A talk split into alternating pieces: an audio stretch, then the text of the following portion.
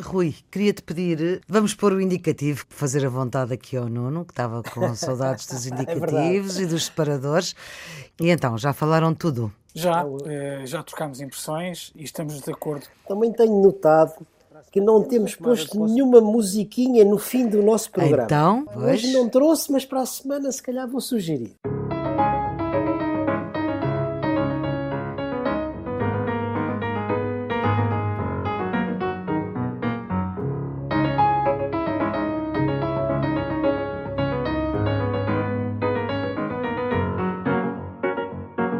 Geometria Variável número 37, a produção é de Ana Fernandes, os cuidados de emissão de Rui Coelho, numa semana que fica marcada por Marcelo Rebelo de Sousa, o que ficou dito antes do discurso da posse, durante o discurso da posse e depois do discurso da posse, isto com o olhar analítico dos residentes fixos Carlos Coelho e Nuno Severiano Teixeira.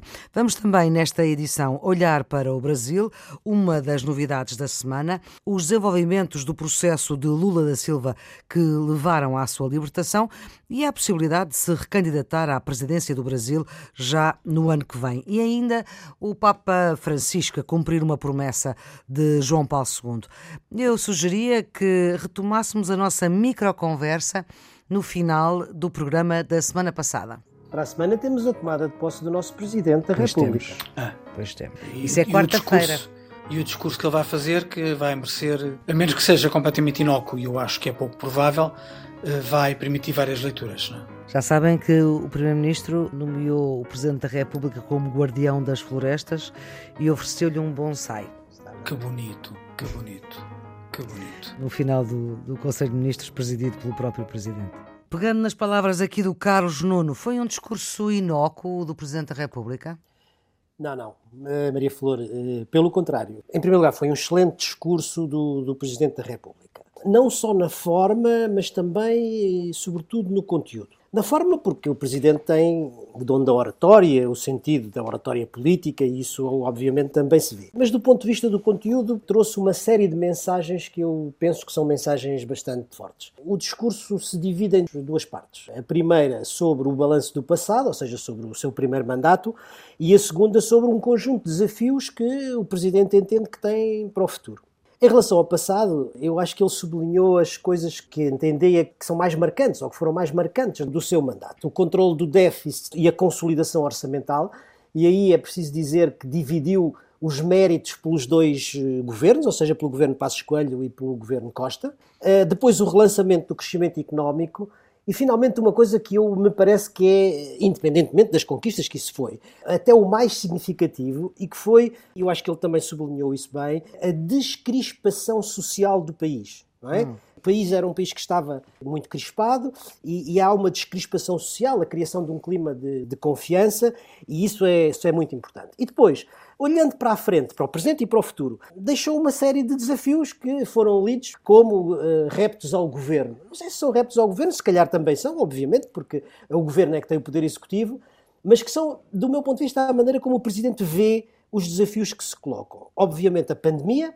Uhum. E o conselho que deixou na sensatez que é preciso colocar no desconfinamento, a reconstrução económica e com uma nota muito interessante, e julgo que deve ser sublinhada também, que é ninguém deve ficar para trás. A ideia deve, da coesão social. A é? ideia, sim, da coesão social. A outra nota que eu acho que é muito significativa é o tom que colocou na questão da democracia.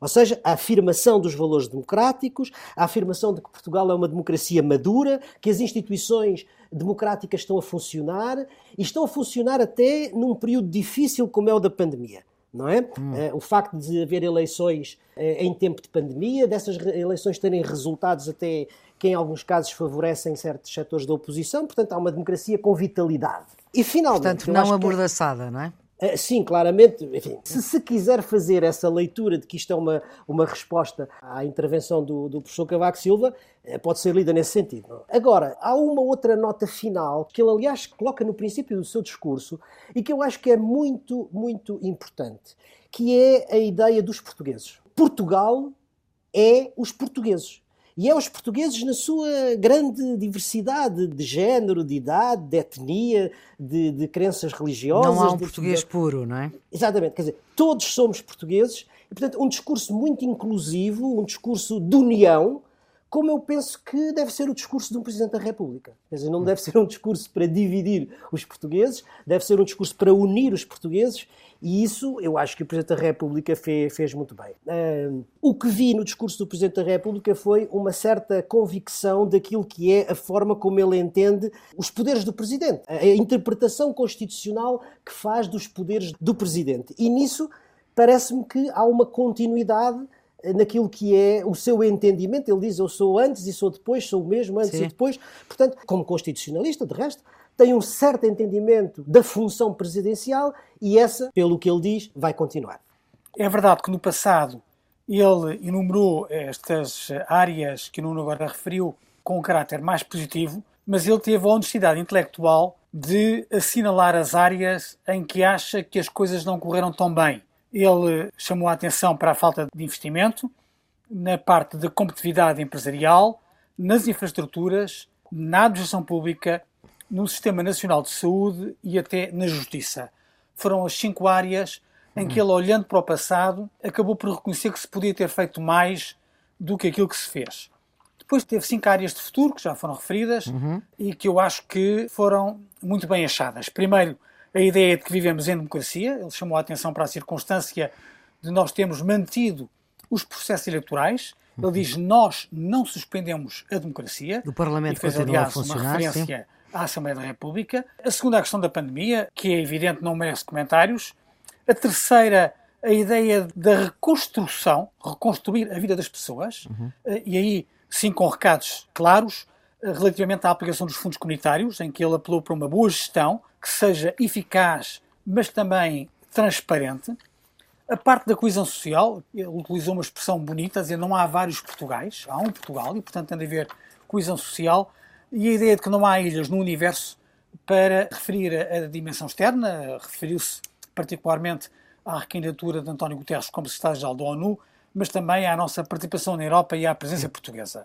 Ora, eu acho que politicamente a parte mais esperada do discurso do Presidente da República foi no final, em que ele acabou por responder àqueles que estavam, de certa forma, a esperar que ele anunciasse um segundo mandato muito diferente do primeiro. Hum. Nós já tínhamos analisado isto durante a campanha no Geometria Variável, e tanto quanto me recordo, tínhamos defendido a ideia de que não era de esperar grandes alterações eh, de figurino, até porque, como o Nuno acabou de dizer agora, e eu acho que bem, o Presidente da República, como professor jubilado do Direito Constitucional, como uma autoridade na matéria, tem uma interpretação muito firmada e muito autorizada sobre aquilo que são as competências do Presidente da República, e ele, no seu discurso, diz: Eu sou o mesmo de há cinco anos atrás. Hum. Assim, para dizer aqueles que estão à espera que Exato. eu, no segundo mandato, faça uma coisa completamente diferente daquela que fiz nos cinco anos anteriores, desiludam-se, porque eu sou o mesmo. É verdade que as circunstâncias não são as mesmas, haverá novos desafios a colocar ao Presidente da República, mas a forma como ele encara os seus poderes e encara a Constituição da República, não sofreu alteração e isso é de sublinhar. Queria ir ainda ao durante o discurso, para depois ir ao antes e ao depois. No durante há uma parte do discurso em que o Presidente diz que é parcialmente injusta a acusação feita a tudo aquilo que não se antecipou e não se evitou em tempos de pandemia. Nuns casos era possível, noutros não, e concluiu que nenhum de nós que estamos aqui nesta sala do hemiciclo, nenhum de nós aqui há cinco anos podia ter antecipado aquilo que iria acontecer. Isto é para sossegar ou é para inquietar? Não, Provavelmente as duas coisas, Maria Flor, mas eu hum. acho que o que isso denota é uma concepção que o Presidente da República tem de que em tempo de crise, e em particular em tempo de crise pandémica, uma coisa que nunca se tinha, enfim, as nossas gerações não tinham vivido, o sinal que deve ser dado é o sinal da cooperação e da união entre os portugueses. Cada um, obviamente, na sua função, o governo na função de governo, a oposição na função da oposição, e por isso, durante a pandemia, o Parlamento não fechou e continuou a fiscalizar o governo, mas o sinal é o sinal de que todos somos responsáveis e todos temos que trabalhar para o mesmo sentido, que é justamente vencer a pandemia. Eu acho que é uma questão do bom senso. Nós, neste momento, temos que ser exigentes. Exigentes connosco próprios e exigentes com os poderes públicos porque está em causa a nossa segurança, porque está em causa o acesso à saúde. Agora, essa exigência não pode ser transposta para um nível em que se passa a reclamar o impossível. Eu, portanto, eu acho que o Presidente da República fez um registro de bom senso, dizer nós temos que ser cidadãos ativos, temos que ser exigentes, mas a exigência tem o limite da razão. É um apelo ao bom senso, ao sentido de equilíbrio que é um pouco também a impressão digital de Marcelo Rebelo de Sousa. Agora íamos ao antes. Tivemos o antigo Presidente da República, Cavaco Silva, a falar de uma democracia amordaçada. Depois, já agora, Marcelo no Porto chutou para canto a dizer que não era bem essa a sua leitura. Mas tivemos Cavaco Silva que nem sequer se despediu do Presidente da República na cerimónia. Antes também tivemos o Presidente da República falar em declarações ao público a dizer que seria um berbicacho se os portugueses não dessem sem maioria a ninguém em 2023. E antes ainda também, Marcelo Rebelo de Sousa remodelou a sua equipa em Belém para acompanhar precisamente a execução e as opções dos fundos europeus. Aliás, foi assim que começou a semana com a manchete do Expresso. E alterou a, forma de dizer, em vez de solidariedade institucional, fala em solidariedade estratégica. Eu acho que as leituras eh, mais importantes são aquelas que a Flora referiu relativamente à estrutura da Casa Civil. Ele tem uma posição de continuidade relativamente ao passado. Veja-se isso, por exemplo, nas nomeações para o Conselho de Estado. Mantém os quatro Conselhos de Estado que estavam em funções. Vai buscar Lídia Jorge, uma mulher muito ligada à cultura. Não é exatamente com esse estatuto, mas para preencher uma vaga que tinha sido deixada por Eduardo Lourenço faz todo o sentido. É um aceno a uma área que Marcelo Rebelo de Sousa muito valorizou.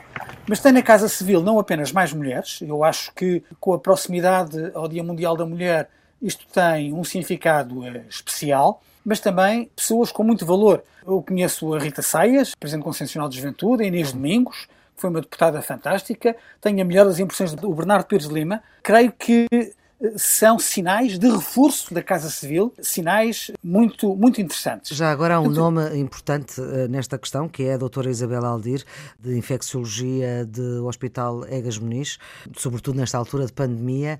Marcelo Rebelo de Sousa acho que tem uma pessoa que está no olho do furacão. E mais uma mulher, e uma mulher qualificada. Hum. Portanto, eu acho que estes sinais concretos que são sinais muito positivos uh, de Marcelo Rebelo de Sousa. Então, Nuno. Uma tomada de posse que tem que se fazer num figurino minimalista, dadas as regras eh, sanitárias da pandemia, mas que se realiza e se realiza na sede própria, que é a Assembleia da República, que é a Casa da Democracia. Há cinco anos se calhar já não se lembram, houve três convidados especiais: o rei Felipe, Felipe VI de Espanha, uh, Felipe Nyusi, de Moçambique, e Jean-Claude Juncker, que era à época presidente da, da Comissão Europeia. Porque este tipo de rituais cívicos, de liturgias laicas, consagram, sacralizam o regime e isso é importante para a democracia. Esta é a primeira nota que eu gostava de deixar no plano simbólico para ir ao encontro daquilo que o Carlos estava há pouco a, a dizer. Segunda nota, uh, relativamente ao antes ainda, que tem a ver com a declaração ao, ao Jornal Público, porque, uh, naturalmente, e isto entronca no que estávamos a dizer atrás, o Presidente tem uma, uma sólida concepção, interpretação dos seus poderes presidenciais,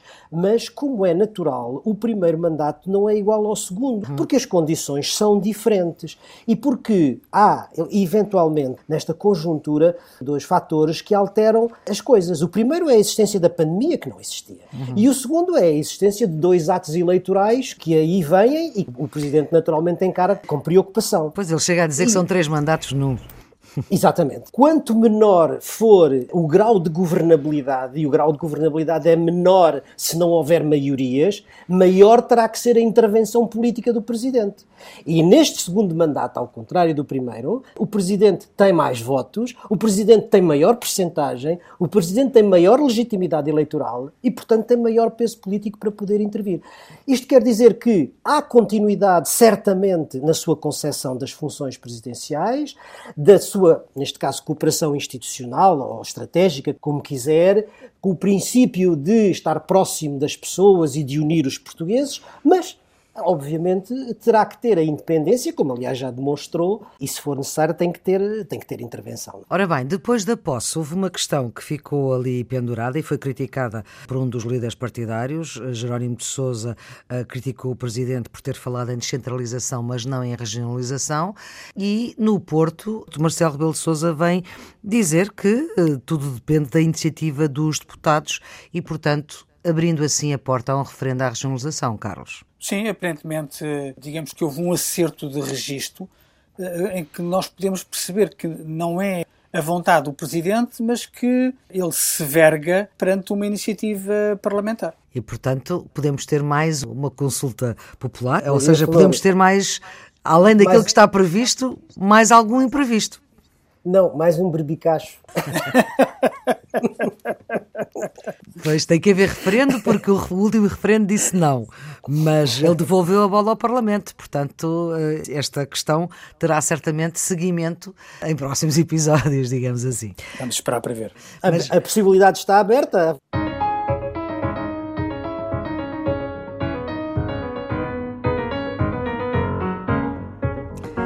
Bom, e esta semana estamos sobre a égide de Marcelo Rebelo de Sousa, porque eu vou voltar a citá-lo. Vamos agora para mais dois acontecimentos que surpreenderam e que ninguém podia antecipar. Ao fim de 580 dias, mais ou menos ano e meio, Lula da Silva é libertado depois do Supremo Tribunal Federal ter decidido por seis votos contra cinco que um condenado só pode ser preso após o trânsito em julgado, ora, Lula estava preso por uma condenação de segunda instância. Ainda não disse se vai ser candidato, mas é daquelas coisas que muda tudo, faz mudar tudo na política brasileira e convém lembrar, talvez, que na sequência da prisão de Lula, Dilma Rousseff, que era Presidente da República, foi alvo de impeachment e temos uh, Bolsonaro como Presidente brasileiro. Eu não sei se faz mudar tudo, mas faz mudar alguma coisa. Primeiro, é necessário que se eh, realizem algumas condições para que esta decisão, do ponto de vista judicial, se torne definitiva. E depois, há todas as condições de natureza política. Quer dizer, do ponto de vista judicial, esta decisão é uma decisão de um conselheiro, uma decisão individual de um conselheiro. Há agora um recurso da Procuradoria-Geral da República e, portanto, enfim, para que a decisão se torne definitiva, no fundo, é preciso que seja confirmada pelo plenário do Supremo Tribunal Federal. E essa é uma condição fundamental para que a questão judicial fique resolvida. Nós não sabemos ainda o que é que vai acontecer. A justiça, a justiça brasileira não tem sido linear é suposto que possa vir a ser confirmada. Pois, é, porque é este, dos... este, processo não chegou ainda ao fim, não é? Não, não, o processo não chegou ao fim. O processo só chegou ao fim com o trânsito em julgado, depois deste recurso a ser apreciado e depois da decisão do plenário do Tribunal Federal, não é? Hum. Depois, temos aqui uma outra, uma outra coisa que, embora não tenha diretamente a ver com isto, acaba por influenciar, que é o processo judicial contra o juiz Sérgio Moro, precisamente acusado de parcialidade contra Lula da Silva no caso do Lava Jato, não é? Ora bem, para que as condições judiciais estejam resolvidas, se estes dois processos forem favoráveis a Lula, então isso significa que ele tem o caminho aberto do ponto de vista político para poder lançar-se na candidatura, é? que é provável que queira, porque uhum. Todas as sondagens dizem que ele é, no Brasil, nos dias de hoje, o candidato que é capaz de bater Bolsonaro e, portanto, terá seguramente essa tentação e as intervenções que fez ontem vão um bocadinho, um bocadinho nesse sentido, não é? E até Depois... Moro. Moro também pode ser um possível candidato, porque as eleições são já uh, no ano que vem, em 2022. É, um ano e meio, é daqui a um ano e meio. Hum. Depois há as questões políticas, Maria Flor, quer dizer, qual é a estratégia de Lula, não é? Porque há algumas condições que têm que estar preenchidas, não só do ponto de vista, neste caso judicial, mas do ponto de vista político, para que, para que Lula tenha sucesso. E, e nós conhecemos dois Lulas, vamos dizer assim. Nós conhecemos o Lula radical de esquerda, não é? Dos tempos do sindicalismo, da luta contra a ditadura, das primeiras candidaturas, e conhecemos um Lula mais moderado, mais, mais ao centro, que faz alianças com os partidos de centro, que no fundo foi o que o levou à vitória no seu primeiro mandato. Nós não sabemos neste momento nas declarações que fez, pareceu eh, ter uma postura um pouco mais moderada. Coisa é Lula certa. mais presidencial, digamos mais assim. Mais presidencial. Uma coisa é certa, quer dizer, é preciso que sejam definidas as relações e que ele dê garantias de estabilidade, etc., a alguns grupos que são fundamentais para o Brasil. Estou-me a referir aos empresários e aos militares. Eu acho que há três níveis nesta questão e acho que isto de facto altera significativamente eh, a situação no Brasil. A primeira dimensão é uma dimensão jurídica. Esta decisão de um juiz que sempre esteve contra Lula da Silva foi um dos que capitaneou a decisão do Supremo de o manter em prisão e que sempre suportou a Operação Lava Jato e que agora se rendeu à, à jurisprudência dominante no Supremo nesta matéria é uma decisão técnica que anula o julgamento feito por Moro e depois uhum. pela sua sucessora por não serem o juiz natural. Ou seja, não é um recurso de mérito sobre o processo, é dizer que aquele julgamento não podia ter ocorrido naquele tribunal. E assim sendo, anula as suas decisões, significa que Lula já não está condenado, não estando condenado, não é apanhado pela lei da, chamada da ficha limpa uhum. e ele pode ser candidato. Fica com a ficha Exatamente. limpa. E essa é a segunda dimensão, é a questão política. Parece que fica incontornável que Lula seja o candidato às eleições presidenciais e, como estava a dizer o Nuno, de acordo com as sondagens, é o candidato mais forte para defrontar e derrotar eh, Bolsonaro.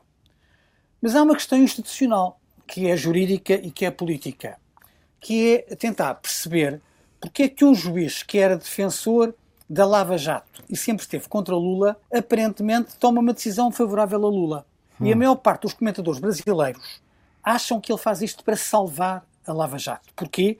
Porque há outro processo que o Nuno agora referiu, que é um processo contra o juiz Moro. Exatamente. Porque foram descobertas conversas, gravações, com, gravações com o Ministério Público em que se prova que ele não foi um juiz independente a avaliar o mérito das provas, mas ele estava a instigar o Ministério Público na sua iniciativa acusatória, dizendo o que é que ele devia fazer para que ele, Moro, depois viesse uh, aceitar. Parecia estar a dirigir quase a investigação, não é? A orientar Exatamente. a investigação. Não, ele, em vez de ser juiz num processo, estava a ser parte. Ele estava a ser parte. Portanto, ele estava a fazer batota.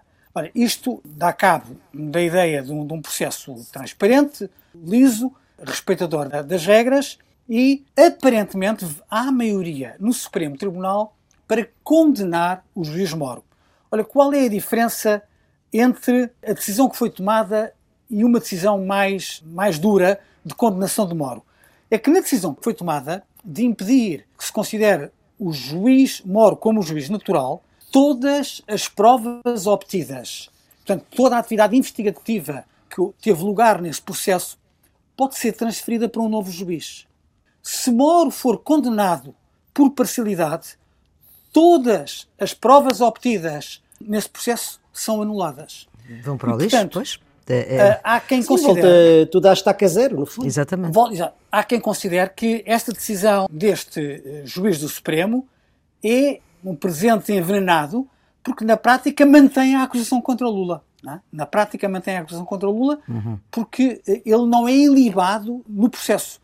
Lado, no início é... parecia que era isso, mas é. uh, depois, com o tempo, foi-se percebendo que não é isso. Aparentemente, os juízes do Supremo, que estiveram sempre contra o Lava Jato, estão muito indispostos com esta decisão que agora foi tomada, mas que aparentemente acolhe a jurisprudência do Supremo e, portanto, que é muito uh, difícil de ser combatida. Agora, o que é que isto leva no Brasil? Leva, como não estava a dizer, à polarização. Quer dizer, na prática são os radicalismos. Bolsonaro contra Lula são os populistas de direita contra os populistas de esquerda. E o espaço eleitoral que ainda nós vínhamos há duas semanas, há uma semana, e que éramos capazes de estar hoje a, a comentar no Geometria Variável se não fossem estas circunstâncias de haver espaço para uma candidatura moderada do centro. Falava-se do governador de São Paulo, João Dória, eh, no antigo ministro da Saúde, Luís Mandetta, na recandidatura de Ciro Gomes, que já hum. tinha sido candidato em, em 2018. A ideia de que podia haver uma candidatura moderada do centro parece neste momento completamente impossível, porque Bolsonaro contra Lula vai polarizar o debate político no Brasil de tal maneira que o espaço é todo para os radicalismos. Lula foi um populista de esquerda quando esteve na presidência? Não, não, uhum. acho que não. Não, não foi um populista. Lula não se comportou como um populista e não cabe dentro dessa classificação. Mas uh, seguramente, enfim, ele tem várias fases. Tem uma fase Sim. de facto mais radical. Tem várias fases do percurso político. Eu não o classificaria como um populista de esquerda. O que o Carlos acaba de dizer é o que é politicamente mais significativo é a rarefação do centro político no Brasil, a maior dificuldade de reconstruir esse espaço e, portanto, a polarização e a emergência, uma vez mais, dos extremos que torna a situação política no Brasil muito, muito, muito complicada e não favorece o país de resto. Não é só, não é só a rarefação do centro, é também a ideia de que muitos comentadores estão neste momento a pôr em cima da mesa no Brasil, de que há a judicialização da política. Isto é, Lula, nas últimas eleições presidenciais, foi impedido de se candidatar contra Bolsonaro por uma decisão judicial e hoje reaparece de surpresa no cenário eleitoral por outra decisão judicial. Isto é, são os juízes do Supremo que decidem, em última instância, quem se pode submeter ao sufrágio dos brasileiros e, portanto, a ideia de que a verdadeira democracia não está nos eleitores, mas está no Poder Judicial e isto está a ser muito comentado hoje em dia no Brasil através do procedimento. Exatamente. Eh, só para fechar este tema, e eu já a semana passada uh, citei aqui a Folha de São Paulo e hoje uh, também consultando a Folha de São Paulo, este procedimento que aconteceu com o Lula, ou seja, que um condenado só pode ser preso após o trânsito em julgado, nós, claro que estamos aqui a falar de Lula da Silva, mas este procedimento levou à libertação de cerca de 5 mil presos no Brasil este acórdão do Supremo Tribunal Federal não foi só para Lula. Sim, com certeza, mas uhum. 5 mil presos no Brasil não são 5 mil presos em Portugal, temos que ver. Claro que sim, claro que okay. sim. O Brasil tem outra dimensão. Uh, sim, com certeza. Sim, mas nenhum dos outros foi Presidente da República. com é? certeza, evidentemente, e é por isso que nós estamos aqui a falar uh, de Lula. Por enquanto ainda não, nenhum dos outros foi Presidente da República. Quem sabe um deles será. Ora bem, vamos para outro acontecimento que também só se soube na sexta-feira passada e, portanto, nós não podíamos prever, nem uh, Carlos Coelho, nem Nuno Severino Teixeira podiam prever, é que na sexta-feira passada o Papa anunciou que ia ao Iraque. Todas as visitas do Papa caíram da agenda, foram anuladas. No entanto, o Papa Francisco não quis anular esta visita ao Iraque, que está atrasada, digamos assim, 21 anos, porque ela esteve prevista no ano 2000, ainda era Papa João Paulo II. Nas vésperas de Papa Francisco ir ao Iraque, pelo menos 10 rockets foram disparados uh, sob uma base que acolhe tropas iraquianas e americanas americanas. Os cristãos no Iraque hoje são ultraminoritários, eram bem mais no tempo de Saddam. Eh, o Papa Francisco foi a Mossul, foi a Ur, a terra de Abraão das três religiões do livro, dos cristãos, muçulmanos e judeus. Encontrou-se com dirigentes religiosos, mas não com os judeus. É uma visita feita num contexto para dizer o quê ao mundo, Carlos? Para eh, vender a ideia da tolerância religiosa. Como a Flor disse, Tratava-se de uma promessa antiga, era uma viagem que estava prometida há mais de 20 anos. Por diversas razões nunca se conseguiu concretizar. Houve muitas pressões no Vaticano para dissuadir o Papa Francisco de a fazer. Ele achou que não podia novamente infligir uma desilusão que tinha que lá estar. Sob esse ponto de vista, até pelas circunstâncias que referiu, demonstrou coragem. Não era uma viagem fácil, não apenas pelas ameaças de segurança mas também pela questão do Covid, e uhum. o Papa Francisco tem a idade que tem. 84 um, anos. Os momentos foram cheios de significado. A reunião com o Al-Sistani foi muito importante, que é o líder do Iraque xiita, talvez a figura mais uh, reputada. De recordar que em 2019 o Papa Francisco já se tinha uh, reunido com o líder do Islão sunita, Al-Taib, portanto, de certa forma, é manter as pontes com todas as eh, aulas do Islão. Eu fiquei muito sensibilizado com a missa que o Papa celebrou nos destroços de quatro igrejas e toda a mensagem política no sentido da tolerância religiosa, da comunicação entre as confissões e também chamando a atenção para os problemas de uma região que, vamos ser claros, tem sido esquecida no plano internacional foram momentos muito, muito importantes da visita do Papa Francisco. Ora bem, vai ser certamente tema de conversa com Marcelo Rebelo de Sousa, que está esta semana em Itália. Nuno. No fundo, o Papa vai ao Iraque para mostrar que é possível que o Samuel Huntington não tenha razão. Ou seja, para negar o choque das civilizações. Para dizer que o diálogo entre as civilizações, e particularmente o diálogo interreligioso, é absolutamente fundamental. E isso eu acho que é uma mensagem uh, extraordinária que o Papa deixa. Neste caso, vai a um, um, país onde os cristãos são uma minoria que tem sem sido sacrificada, e, portanto, nesse sentido, é um sinal também para o entendimento interreligioso no próprio Iraque, mas é uma mensagem global de diálogo e de uh, identidade no sentido de, de convívio entre as, as, várias, as várias religiões. E é uma coisa que aqui vale a pena dizer, não é? O Stalin dizia, quando o Papa intervinha na política internacional, perguntava quantas divisões tem, divisões militares, neste caso, hum. tem, tem o Vaticano. Não tem divisão militar nenhuma mas tem o poder da palavra e tem o poder do exemplo, não é? Naquela altura ainda não havia hard power e soft power, mas quer dizer, o soft power é enorme. Era e, só hard power e, na e altura. Era só hard power. Hum. E, e, portanto, a palavra do Papa e o exemplo do Papa têm um poder extraordinário do ponto de vista do comportamento das pessoas.